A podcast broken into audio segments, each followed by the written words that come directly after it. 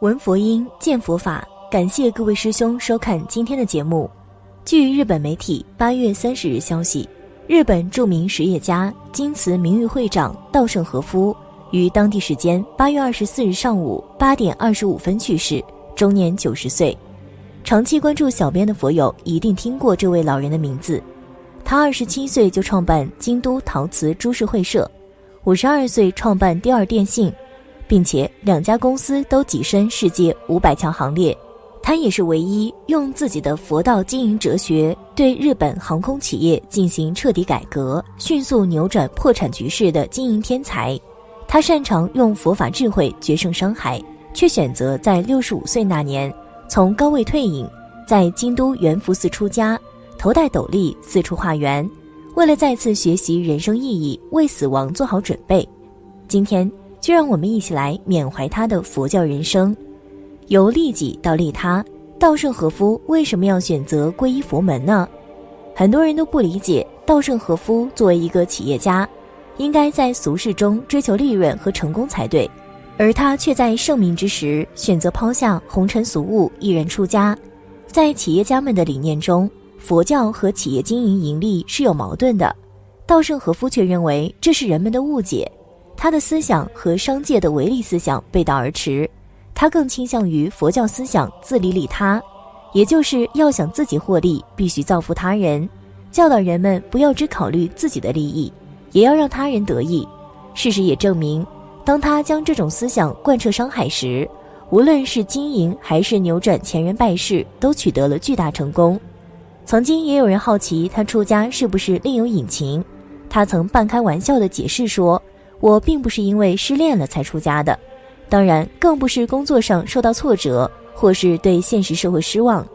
他认为，如果人生只有八十年的话，那么前二十年是学习、成长和为踏入社会做准备的阶段；从二十岁到六十岁这四十年，应该是努力工作、为社会做贡献的阶段，如同从出生到踏入社会要花二十年的准备时期一样。他认为迎接死亡也至少需要二十年的准备时期，在他看来，现世的死亡归根到底，无非是意味着生命开始新的征程，所以对于这新的旅行，应该做好周到的准备。所以他决定出家，就是为了再次学习人生的意义，为死亡做好准备。其实，稻盛和夫本来准备六十岁时就退出经营第一线，转入佛门，但临近花甲之年。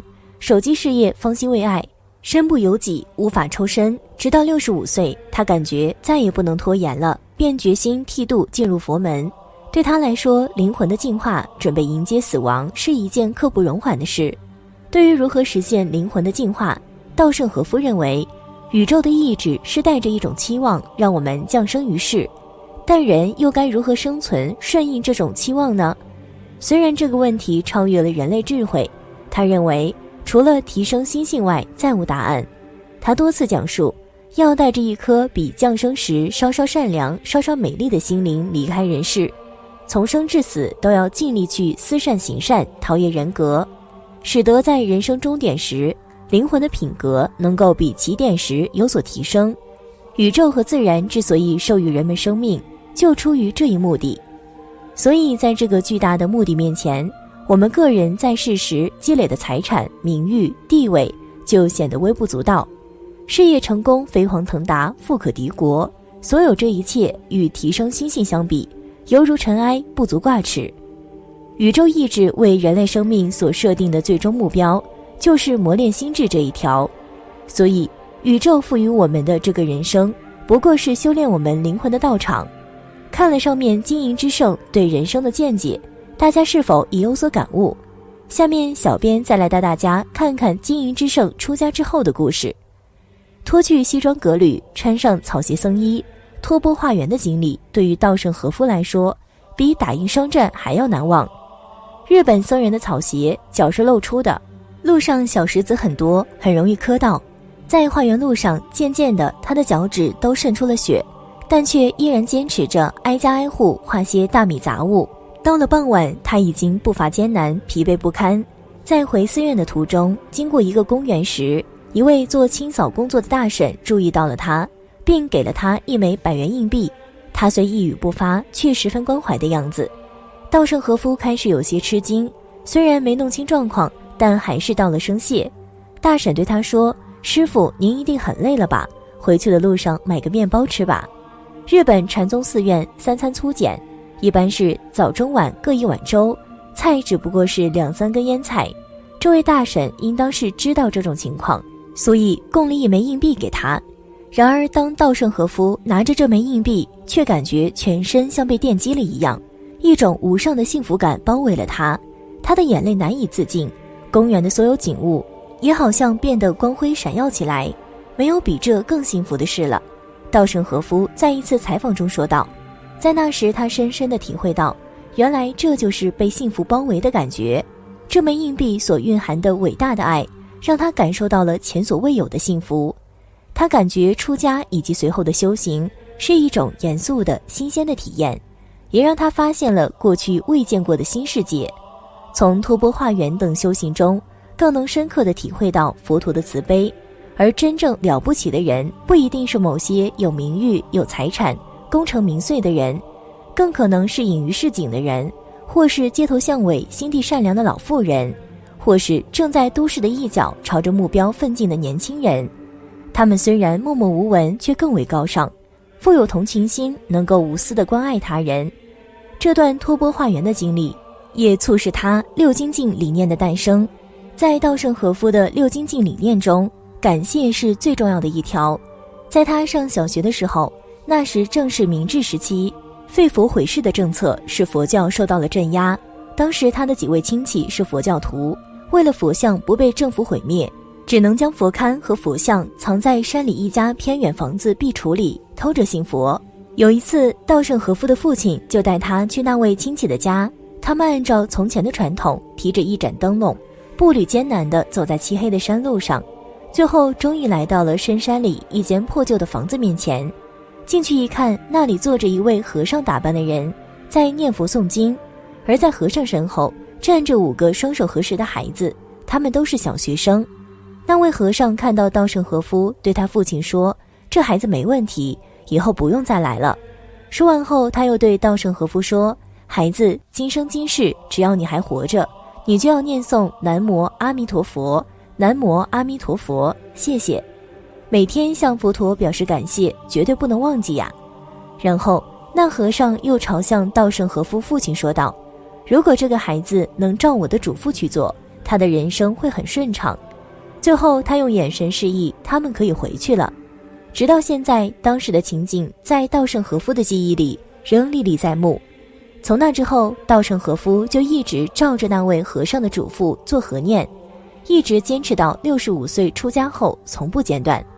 渐渐的，他体悟到了感谢非常重要，要感谢周围的一切，因为人们不可能单身一人活在这世上。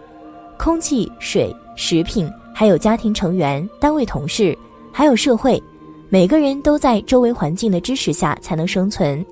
不，与其说是生存，不如说是让我生存。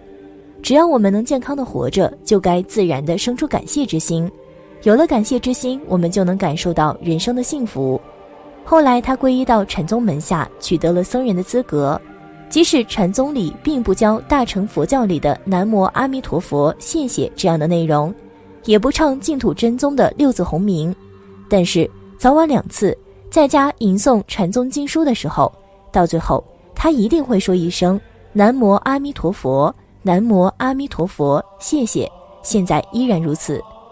稻盛和夫在六十五岁修行时，还系统地整理了下自己的思想，写了《活法》等一系列的著作。不仅将佛教思想和经营之道融会贯通，还包含了正确思维方式，涵盖了人生哲学、生活态度、社会伦理观等人格因素。进而，他给出了自己总结的成功方程式：成功等于人格理念乘以努力乘以能力。他的成功理念将佛道融合于人道和商道，他把一个企业家的人格修炼放到了最高的位置。这一切源于他的宇宙观：宇宙中无论体积多么小的东西，全是构成宇宙不可或缺的元素。因此，这世界上没有一样东西是多余的。如果有，宇宙的平衡就会遭到破坏。显然，宇宙间的万物也是在相互联系中建立存在的，而人类是存在的万物之灵，因此人类可以为世界、为人类本身做出贡献。既然人类的存在是有价值的，那么人来到这个世界上就是来修行的。当然，稻盛和夫也有苦闷彷徨的时候。每当他彷徨时，他总爱看看袁了凡的故事，因为他的故事总会给他一些启示。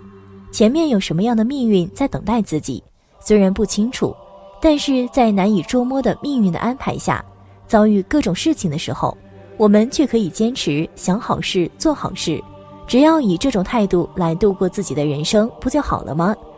总结来说，命运乃金沙，因果法则乃尾沙。两者交织而成的布就是人生，在他的一生里，除了感谢以外，还将因果报应法则变成了信念，并在实践中忠实的贯彻，使他对事物的判断变得很简单。不仅事业很顺利地获得了巨大的成功，人生灵魂的修炼也取得了别样的圆满。佛学大师季羡林就曾这样称赞过稻盛和夫：根据我七八十年来的观察，既是企业家，又是哲学家。一身而二任的人，简直如凤毛麟角。有之自稻盛和夫先生时。好了，今天关于稻盛和夫的故事就和大家分享到这儿了。逝者已矣，希望他能在另一个世界继续他的修行之旅。那我们下期节目再见。